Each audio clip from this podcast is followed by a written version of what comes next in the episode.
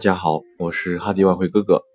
最近喜马拉雅的朋友们总是问我，我很想学外汇，但是不知道要从哪里入手，所以我打算近期开始跟大家分享外汇交易的学习之路。学习时期，刚开始进行交易的阶段，新手交易员应该把自己当做一个谦卑的学生，可以是某老师的学生，某些理论的学生，也可以是某市场的学生。要有初学者的心态，这段时间内不要期待一夜暴富或大幅盈利。交易员应该专注于保住本金，多训练自己，熟悉盘面，因为这个时期学会活着比什么都重要。刚开始交易时，因为一时无知，所以会屡次犯错，产生一些亏损是正常的。新手应有心理准备，接受这点，这些都是学习的成本。刚开始。应只让少数资金承担风险，只要让你通过实际交易积累到经验，学习就够了。很多新手交易员从一开始就兴致勃勃，想要一夜暴富，而不是为了把自己训练成最佳交易员。搜索翻遍金融交易的历史，基本上每一位成功者都曾经爆仓或是重大亏损一两次，甚至更多。无论是股票。期货还是外汇，都需要花费很长时间去认真学习积累，然后才能慢慢找到属于自己的交易之道。虽然大部分新手交易员都无法熬过这段艰难的学习时期，但是能够持续学习并且不断训练、不放弃的人，成功的机会仍然很大。交易员应该学习的东西：坚持写交易日记，阅读新闻，看价格走势图。技术分析，了解市场不同币种的不同交易规则，制定交易系统，测试交易系统，管理风险，制定资金管理计划，制定交易计划，培养严格的纪律规范，学习如何赔钱，如何少赔钱，如何不赔钱的一个过程，学习何时应该交易，何时不该交易，控制情绪，更重要的。交易员必须规避一些不该有的行为，那例如仅仅因为情绪而追涨杀跌，资金不足却勉强交易，在行情不清晰时交易过度频繁，让亏损持续累积成为一场灾难。对于进场点产生非理性的坚持，过早了结获利的利润，接受过高的风险，无意识的进行交易，态度固执。执拗，外汇交易是一种持续学习的过程，不是你阅读一本书或者是几堂课就能精通的。打比方，任何人都可以阅读、翻阅几本关于高尔夫球的杂志，或者是看几场世界大赛，上几堂基础课。但如果你真的想成为真正的高尔夫球选手，就必须在场下练习，而且是不断的练习。外汇交易的情况也许也是如此。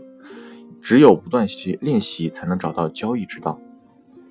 高尔夫球与外汇交易之间或许还是有些差异。如果高尔夫球打不好的话，起码还能打到运动塑形，交到些良师益友，帮助开阔思考的作用。当然，交易亏损也能让你积累一些经验，丰富系统。但前提是你要清晰的知道你自己为什么亏损，错在哪里。模拟交易确实有帮助。但毕竟不能反映实际情况。不论你书上读到什么，也不论你花了多长时间进行模拟交易，只要现实进场，一切就不一样了。模拟交易是必要的学习过程，新手应该进行合理程度的模拟交易，才可以以真金白银去交易。虽说如此，但模拟交易毕竟不能反映实际的情况。模拟交易中，你很快会忘掉。一千美金左右的亏损，可是，一千美元的真金白银的亏损，往往会让你心里流血。换句话说，模拟交易错误不会引起必要的痛苦。模拟交易过程中，你不会接到保证金的追交通知，部位的撮合价都是最当时最佳的价格。而然而，当你实际进场时，整个情况就不同了。模拟交易不会发生很多事，现在都发生了。风险容忍程度降低，获利部位过早了结，听任亏损持续积累，华夷价差与佣金都会成为你现实中的负担等等。很多事不是纸上作业所能仿真的，实际经验固然重要，但真正进场之前，仍应该有充分的模拟交易训练。防止犯错的最好方法就是犯错。其实只有实际亏损，才能让你体会到错误的意义，学会自律。亏到你痛，你就学会了。所以有句老话叫“痛改前非”，不是吗？才不至于类似的情况下再犯相同的错误。大多数人可能还需要很多人去监督。实际亏损可以让你感受到模拟交易难以体会的痛苦。最后，当痛苦严重到难以忍受的地步，你就不会再犯相同的错误了。另外，我也建议各位尽可能的广泛阅读，永远都还有继续提高的空间。踏进金融交易圈子虽然已经很多年，但我仍然在不断的学习。学习的时间成本，从我读到、听到或看到的情况判断，交易员大概需要三年或者五年的时间才能够度过学习时期。在这段学习期与磨练技巧的时间内，交易员必须。支付时间和学习的成本，就如同律师、厨师、医师等等，每年都会支付二点五万美金左右的学费。由于金融交易没有样板式的学校，所以学费就付给了市场或者是有较有经验的交易员，后者可能还负责教育或者提供培训。